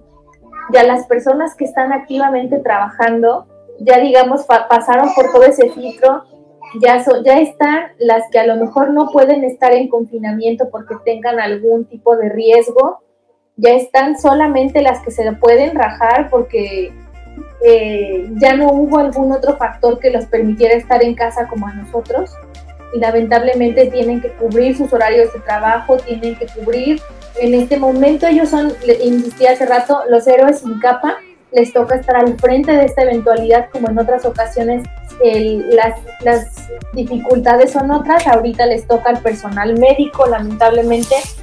Y bueno, esperamos que si alguno tiene algún familiar médico o algún familiar enfermera, este trabajador social, nutriólogo, personal de limpieza de los hospitales, que les digan que como sociedad las personas que estamos en casa estamos conscientes del gran trabajo que les está costando estar alejados de su familia, que les agradecemos infinitamente que se estén rajando el lomo eh, por todos, porque lo están haciendo por todo el país y que están haciendo un excelente trabajo, que reconocemos que están pasando largas jornadas jornadas muy complicadas, jornadas sin tomar agua, sin comer, sin ir al baño, sin descansar, que se los reconocemos como sociedad o al menos estas cuatro personas que están viendo en pantalla, así lo hacemos, que les enviamos nuestro reconocimiento y nuestra fuerza, esperando que puedan eh, reducirse prontamente los casos, que toda la sociedad rápidamente vaya acatando las medidas eh, que se están, que se siguen implementando desde ya eh, los últimos días, ¿no? Porque se están como poniendo más estrictas las medidas porque no surtieron efecto las anteriores, entonces de nuestra parte cuentan con nosotros solidariamente desde la pantalla, desde nuestra casa, nos estamos cuidando para no llegar a estar en manos de ustedes. Eh, no sé, eso es algo que yo quería decir para que si alguien tiene un familiar que esté trabajando en hospital activamente o en un centro de salud o así, nosotros tenemos varios conocidos que lo hacen y les agradecemos. No se les felicita porque en realidad eh, creo que no es algo que, los tengan contentos, y tienen muy agotados. Les agradecemos infinitamente toda esta Una moto de se voy a festa y una me distrajo ahí se, se me cortó ya sé. Está preguntando algo Alex pero no, no le entendí. ¿Es posible que haya el cuádruple, sextuple de personas infectadas que de personal médico? Pues yo creo que sí, ¿no? O sea, del final están, están ya rebasados en, en este aspecto y, híjole, la verdad es que... Tengo mis leches. Yo ya tengo mis leches. ¿Sus qué? Sus leches. Las leches. Ah, ok. Ya tiene sus leches. Ah, okay. Pues la verdad es que en ese tema de indicadores, por ejemplo, lo que, lo que Alex dice es sobre saber más o menos una proporción del número de personal de salud activo en este momento en relación al número de población enferma. Y Dani, que es bueno en indicadores, este sabe más o menos ahí generarlos y calcularlos y todo. Y desde antes de estar en contingencia, en esta contingencia, ya estábamos rebasados o el sistema de salud ya estaba rebasado en cuanto a la demanda de todo. En realidad, ustedes pueden ver ahorita que las, las pirámides o todas las gráficas que nos ponen nos están recordando en cada momento que la población mexicana está enferma. Si no lo vemos así, eh, es que no estamos prestando suficiente atención. Pero si no estamos enfermos de hipertensión, de diabetes, de tuberculosis, de VIH, de todo, de, todo, de muchas cosas, de dengue, estamos, la población mexicana está enferma de muchas cosas. Entonces ahorita viene un, un virus que va a aprovechar esas condiciones y por eso es que se está agravando la situación hospitalaria.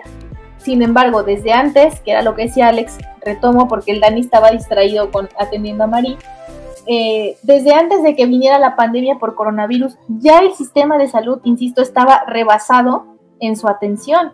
Es algo que es innegable. ¿Por qué? Porque las, los hospitales, eh, uno, son insuficientes. La cantidad de camas actualmente, digo, antes de coronavirus, la cantidad de hospitales, de médicos, de enfermeras, de camas, de medicamentos, sigue, seguía siendo menor en comparación con la demanda que había.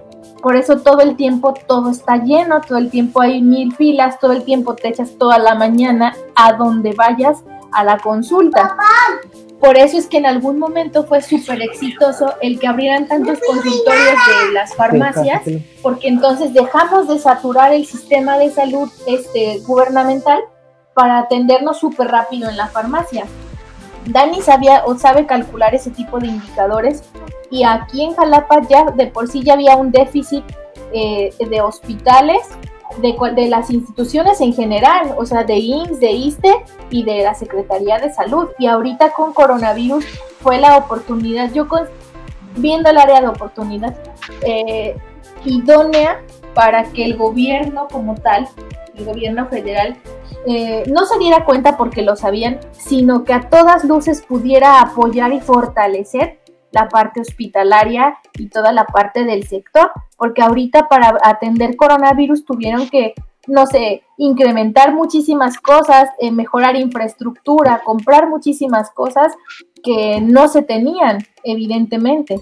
Y a lo mejor o esperemos que al terminar, al concluir la pandemia, todas esas unidades queden bien equipadas, queden al tiro, digámoslo así, para que se pueda enfrentar la vida diaria, lejos de una pandemia. ¿no? no lo había pensado y sí, ya tomando como área de oportunidad, sí, ahora el, el, hecho de que hayan creado estos espacios realmente podrían brindarse ya que se haya superado la pandemia como nuevos lugares para, para dar una atención médica, pues si bien no de primera calidad, pues al menos que haya más, ¿no? Pues mira, tú no, no vas lejos, o sea, cuando has tenido o han sabido de gente que tiene que ir al, a algún hospital, eh, esperas, ¿no? O sea, si sea una urgencia, claro, ya está el triage y todo, pero no nada más esperas por el triage, esperas porque está abarrotado de gente. Y no esperas 20 minutos, no esperas una hora, más, dos, tres horas. Y ahí tienen el triage, tiene el, el tiempo aproximado de cuánto se van a tardar dependiendo a tu, a tu nivel de gravedad. Entonces, desde antes de esto ya estábamos rebasados en cuanto a enfermos por médico, ¿no? En población sin seguridad social y aún con seguridad social está totalmente rebasado. Entonces se viene esto y no, hombre, pues, pues no. no más no. ¿Cómo va? Bueno, pues para ir cerrando les late si podemos como recapitular o como retomar Creo que dentro de, del programa de hoy hablamos un poquito de las cosas que nos deja eh, la pandemia. Bueno, obviamente que nos está dejando. Me imagino que va a haber todavía más, más este conocimientos.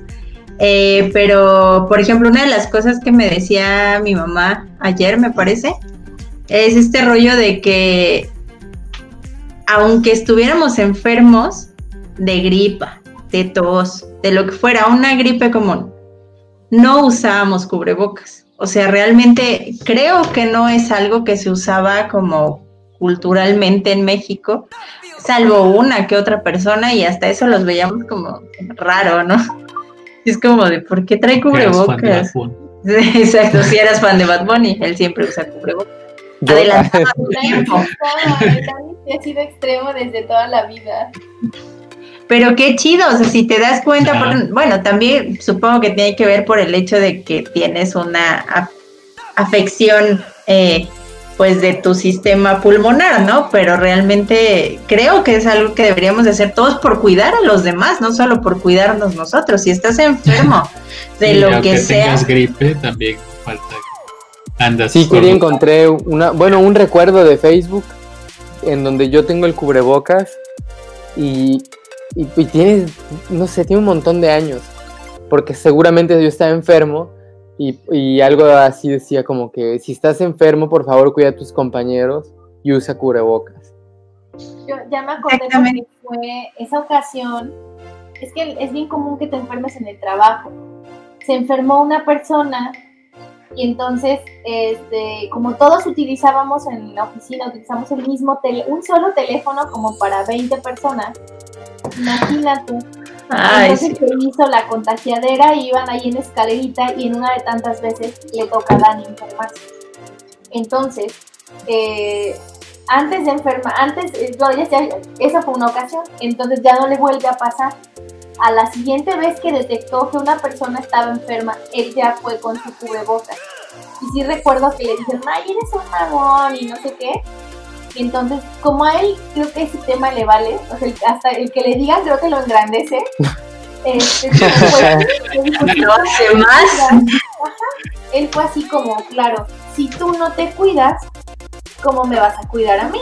O sea, si tú que estás enferma no te lo estás poniendo, me expones y yo me pongo grave, porque Dani sí, antes de de, o sea, él en casos de asma sí ha parado en el hospital alguna vez, bueno, unas cuantas veces, ¿no? Por, insuficiencia, ¿no? Entonces, como que sí es bien cuidadoso, bien chocoso, cosa que está bien, por supuesto. Está bien, sí, claro. Pero yo creo que llegar aquí no nos hubiéramos dado cuenta de la importancia de esto. O sea, al final eh, hemos aprendido un chorro de cosas. Yo sé que quizá ustedes ya lo sabían, pero por ejemplo, el rollo este de que te dicen de que cuando estornudas o toses, la distancia a la que llegan tus fluidos es como este rollo de ¿qué? O sea, no puede ser, ¿no? Si estoy, obviamente, si tú dices, ah, no, ahora, ya sabes. En teoría. dos veces al la en la calle. Es exacto, que te tienes que cubrir. Creo que esa es una de las enseñanzas que nos está dejando como para la nueva normalidad, ¿no? También el rollo de eh, limpiarlos, todo lo que compremos, porque inclusive cuántas veces, bueno, no sé, que de repente te compras una blusa y dices, ay, pues me la pongo así, o sea, ya luego la lavo, después de usarla la lavo.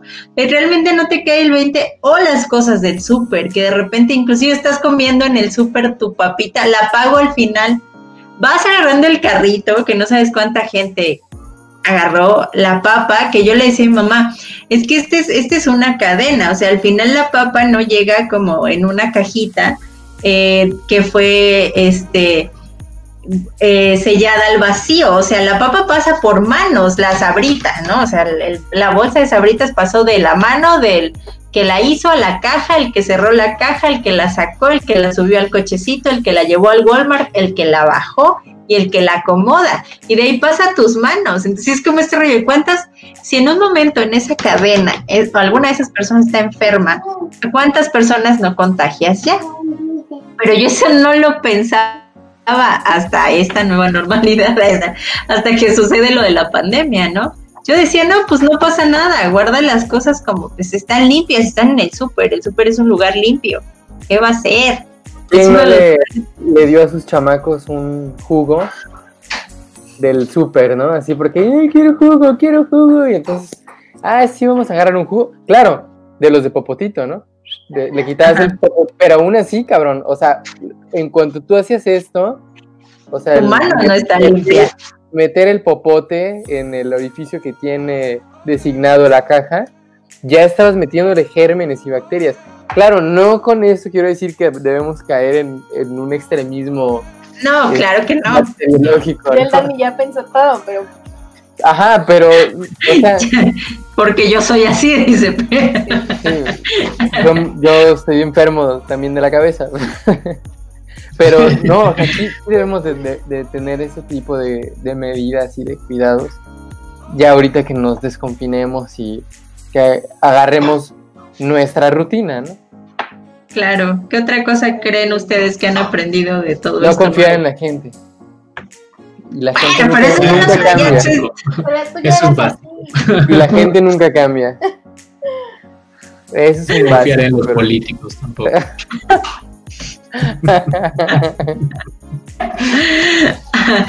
¿Qué otra cosa creen? Eddie, ¿tú qué crees que has aprendido? Bueno, creo que una de las cosas que abordamos en cada podcast, y es importante, la importancia de la salud mental.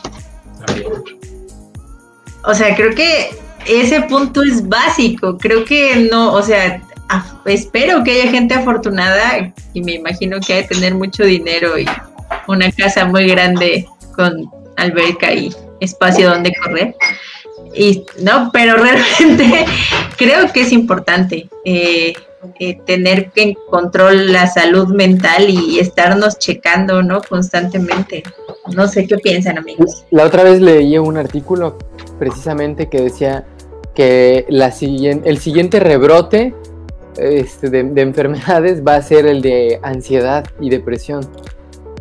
Entonces, este, este confinamiento, para los que estuvimos la mayor parte del tiempo en, nuestras casas por cuestión médica o, o, de otra índole, eh, y para los que no, o sea, para los que estuvieron en guardias y que iban al trabajo y de ahí se regresaban a su casa porque también ningún restaurante estaba abierto, etcétera, pues va a dejar bastantes estragos mentalmente, ¿no? Ansiedad, depresión, un montón de cosas que al final se tendrán que tratar o como la historia nos lo ha venido recalcando y echando en cara, en 100 años, en 100 años no vamos a habernos tratado de absolutamente nada y en no sé, en los siguientes años va a haber muchos locos, mucha gente que se suicidó, porque no aprendemos de nuestra historia, ¿no?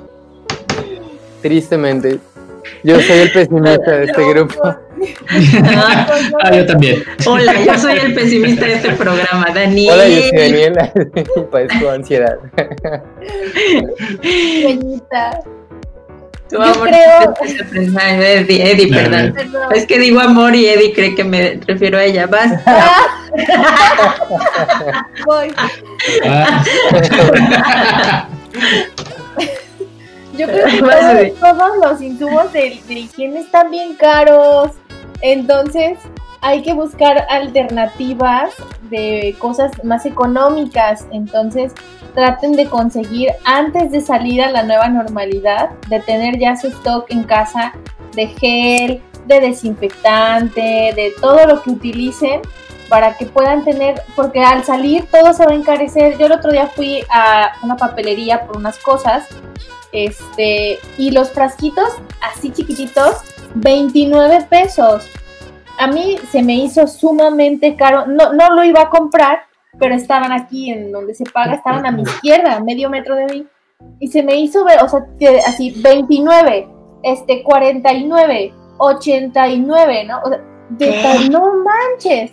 Entonces, amigos, traten de buscar ahorita, antes de que salgamos a la nueva normalidad, alguna alternativa para conseguir gel antibacterial, este, suelto, por ejemplo, ¿no? Eh, o, bueno, no suelto propiamente, pero sí a, granel, a granel es la palabra. Ajá. para que tengan a la mano en sus casas, sus familias, y puedan andarlo trayendo. O sea, ya ustedes en su casa lo pueden dispensar en botecitos pequeños, pero sí traten de conseguir antes de que se vuelva a agotar, porque es algo que se va a empezar a agotar próximamente, ¿no?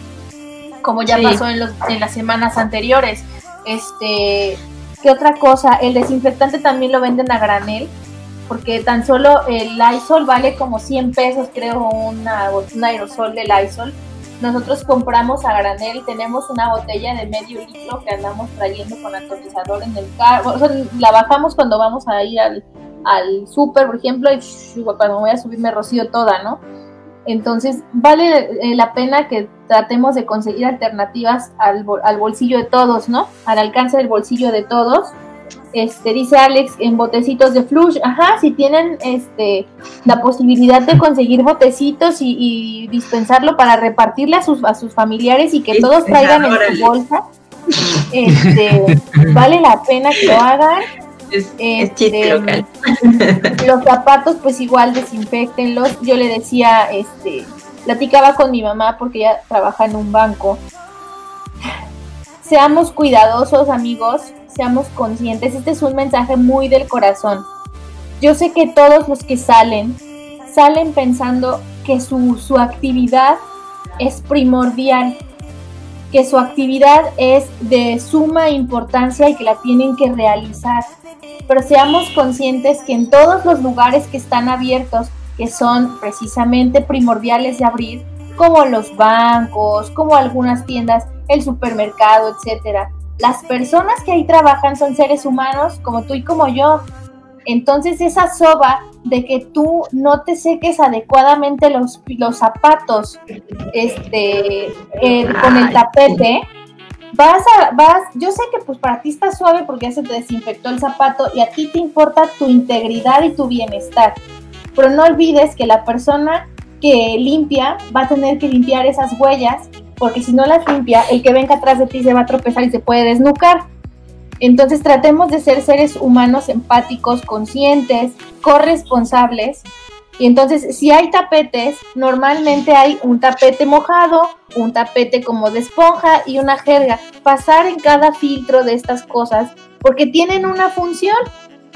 Entonces yo les, les pido amablemente que si van a los bancos, lo hagan si van al súper, lo hagan. ¿Por? Porque atrás de nosotros viene mucha otra gente. Si van a cualquier otro lugar a hacer alguna actividad que consideran primordial, traten de acatar las medidas de higiene. El otro día, este, el día que fui a la papelería, este, me dice el señor, señorita, ahí está el que esa cosa gris, me dice, le da gel. y yo no lo había visto y si es un robotcito que pones la mano y te da gel. Bueno, no es un robot, es una máquina que automático te da gel. Entonces me dice, esa cosa como decía Dani al inicio del programa, muchos negocios se están eh, esforzando bastante o muchos establecimientos se están esforzando bastante en poner a nuestro alcance las medidas de higiene para que nos cuidemos entre todos. Tú me cuidas, yo te cuido, nos cuidamos. Entonces, utilicen su gel antibacterial al entrar, séquense, bueno, humedezcan bien sus pies, séquenselos en cada filtro de los que hay de secado y ya pueden hacer sus actividades. Usen su cubrebocas, si tienen careta, pónganse careta, cuídense y cuiden a su familia y al cuidarse entre ustedes, pensando en su núcleo individual, nos cuidamos a los demás. Yo les decía lo del banco porque mi mamá trabaja en uno. Y entonces yo le decía, ma, pero a ti no te hace falta. Me dice, hija, es que pisan y dejan lodo. Y entonces es más complicado. Y sí, yo la entiendo. Yo la entiendo y, lo, y siento feo por ella pero entonces no hay una manera de alcanzarle a, hacer entender a las personas que las personas que limpian también están expuestas. También yo le digo a ella, tú te lavas un chorro las manos, tú usas tu careta, usas tu cubrebocas, pues sí, pero finalmente la jerga alguien la tiene que lavar, señores. Entonces agarren la onda que todos en este círculo eh, nos toca participar en alguna parte de la rueda de la fortuna. Entonces, ahí les encargo, esa es una petición de corazón, que a donde vayan utilicen las medidas adecuadamente para que no expongan a nadie y si no exponen a nadie, pues tampoco se exponen ustedes. Exactamente, también busquen cómo pueden eh, desechar correctamente los cubrebocas, eh, los que son obviamente desechables.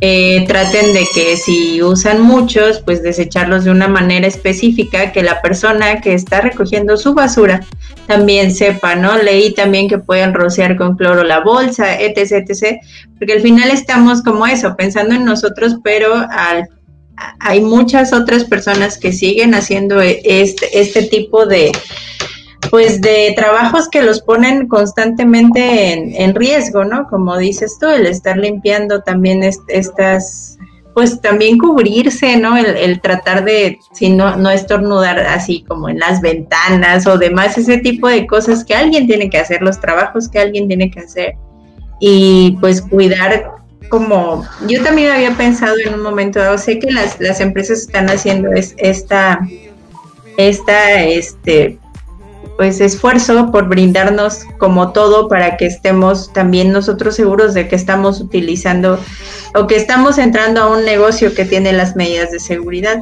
Pero también, por ejemplo, si es un negocio pequeño, eh, y tú ya llevas tu gel, pues yo sí pensaría como en este rollo de, pues, tan, porque he visto gente que y se pone el montón de gel, ¿no? Es como este, si, si tú puedes quizás eh, no utilizar el de alguna, algún local que tú veas que igual no tiene tanto ingreso, pues utiliza el tuyo, ¿no? El que estás comprando tú para tu casa, el que llevas en tu bolsa. Este, ese tipo de cosas, porque la verdad a veces creo que sí eh, desperdiciamos, también somos eh, mal hechos. Entonces sí como cuidar un poquito esta parte y pensar en la otra persona a la que le toca también limpiar eh, pues lo que nosotros vamos dejando detrás, ¿no? ¿Alguna cosa que te haya dejado esta pandemia de Además de ansiedad. no. y depresión. Ah, este. pero no de medidas que tú ah, crees que vas a utilizar. Eh, sí, obviamente el cubrebocas y ya, ya lo veo más, más normal, ¿no? O sea, igual no. Porque pues yo también sufro de alergias y alguna vez pensé, ¿por qué no me pongo un cubrebocas cuando tengo mis alergias, no? también es molesto andar estornudando y todo esto todo el tiempo, ¿no? Y yo creo que sí, el cubrebocas ahorita viene ya. También creo que, pues, sí, también la onda de ahí de la desinfectada de las cosas, porque pues, luego no faltaba que, pues, no, no, ni por aquí se nos ocurre que, por ejemplo, agarras una caja de leche en el súper pero no sabes cuántas personas más la agarraron, ¿no? O sea, que la llevan y a la caja y en la caja la regresan y así, ¿no? Entonces ya pasó como por varias manos, entonces también ya como que eso también, ya ahorita ya, yo por ejemplo si compro algo que me lo den en una bolsa, ya es así como que saco la cosa, lo que venga ahí en un topper y evito que haya bolsas en el refrigerador, ¿no? Porque también no sé cómo esté la onda ahí de, de la higiene en ciertas ciertas partes, ¿no? Entonces, como que yo sí creo que la onda ahorita de que de eso de que lavas las cosas, las desinfectas y todo eso, para mí eso está bastante bien, a mí me ha agradado mucho, porque sí sí creo que era sí creo que es algo importante que se tiene que hacer. Ya no es nada más la onda de sí, ya llegué del súper y acomodo todo y guardo y no no reviso nada, ¿no? Ya ahorita ya es como preocuparse, ah, mira, esto vamos a lavarlo porque esto y esto. Y sí, o sea, el uso del cubrebocas para mí ya como que también cambió esa onda, porque sí, sí, como dicen, si estás enfermo también de lo que sea, no tienes por qué andar contagiando a más gente, ¿no? Sí, cuidas a los cuidas demás. a los demás. Y pues creo que es por mi parte todo. Y creo que es una realidad que, bueno, al menos nosotros no nos hemos enfermado eh, en este tiempo, o sea, así fuerte, ¿no? Que te haya dado una gripa que te tire o que, que te hayas enfermado del estómago, mm, o sea, más allá quizás de que algo te cayó pesado o así, ¿no? Pero que como a veces que te da algún tipo de, de infección estomacal, creo que no.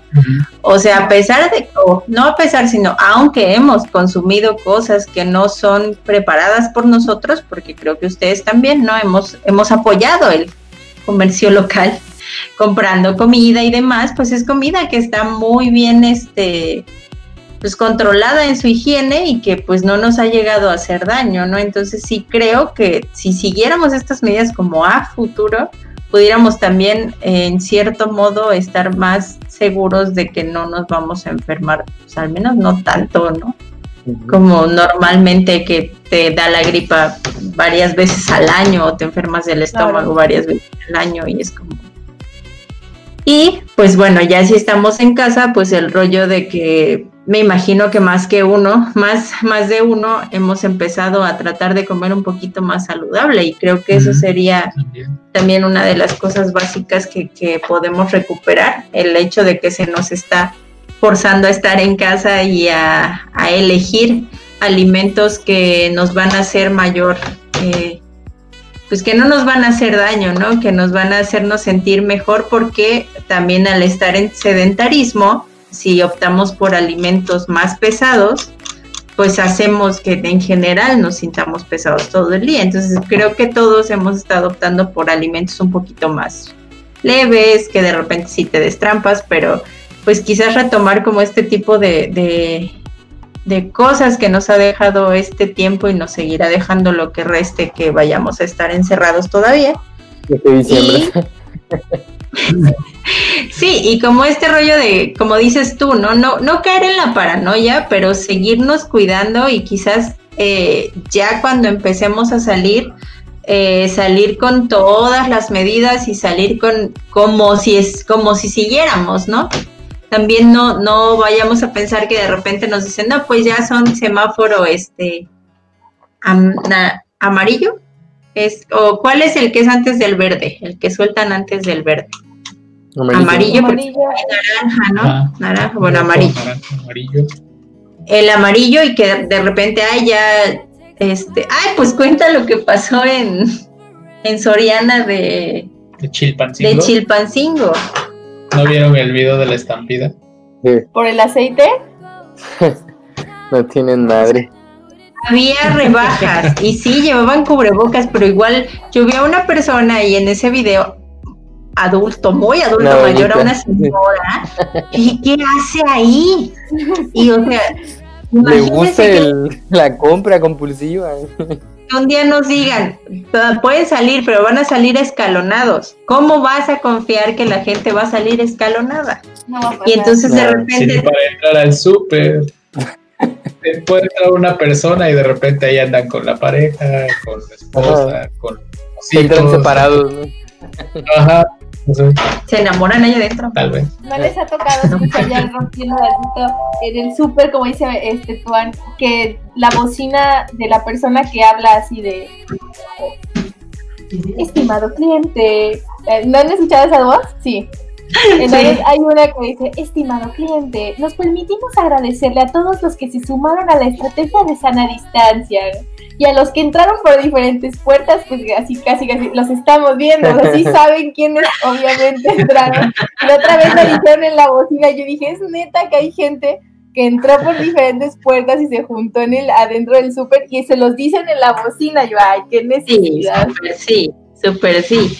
Y entonces sí, sí tomar como esta, esta situación de, de recuperar lo que nos ha dejado la, la cuarentena y, ponerlo en práctica ya una vez que nos toque salir, salir con muchas precauciones, salir con nuestro gel, salir con nuestro cubrebocas y ya poco a poco también no pensemos que va a ser inmediato, no, no pensemos que aparte nos vamos a sentir súper seguros y claro, ya una vez que abran todo, yo ya me voy a salir como si nada y voy a ir a lo que hacía yo. No, o sea, si se sienten ansiosos, si sienten como esta onda de, híjole, este, no sé si estoy haciendo bien, es normal, o sea, realmente nos va a costar trabajo. Va a haber personas que seguramente se van a, este, adaptar más fácil, como en todo, pero este, pues ahora sí que ya cuando nos toque tomarlo con calma y este, eh, tomando todas las medidas, no, no nos desboquemos como esta estampida en Soriana, este, porque sí, o sea, ya nos veo. En cuanto bajen las. Julio regalado, ¿sí no? O venta nocturna de Liverpool. Exacto, imagínate así. En, en, en, semáforo amarillo abren Liverpool y venta nocturna y. Sí, hasta se van a cachetear ahí. ya los vi confiando como. Los vi. que me urge ir a Liverpool. Pero bueno, con un minuto 46 creo que ya, de un, minuto, otra vez, una hora 46 creo que ya es, es tiempo de ir cerrando. Entonces, si quieren agregar algo más, amigos.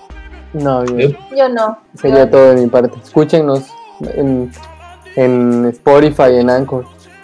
Compartan con quien crean que le pueda servir esto. Dale manita arriba, no. No, no estamos en YouTube. Todavía no. Todavía no. Este, compartan sí con quien crean que les puede servir, este, lo pueden escuchar, ya saben, después, aunque no esté en vivo. Eh, y pues si tienen algún tema que les gustaría que platicáramos o así, mándenos un mensajito a la página y igual lo podemos, este, pues, no sabemos mucho, ¿verdad? Pero hablamos desde nuestra experiencia y podemos ahondar un poquito en los temas que les interesen, este, aunque no los conozcamos. Pero bueno, creo que con eso nos despedimos. Muchas gracias por estar aquí a todas las personas que estuvieron, los que entraron, salieron, los que comentaron. Muchísimas gracias, de verdad que hacen esto todavía más, más bonito. Se siente bonito, ¿sabes? Amigo. Siente bonito que hay gente que, que nos está este, viendo cada, cada sábado. Muchísimas gracias. Adiós. Bye.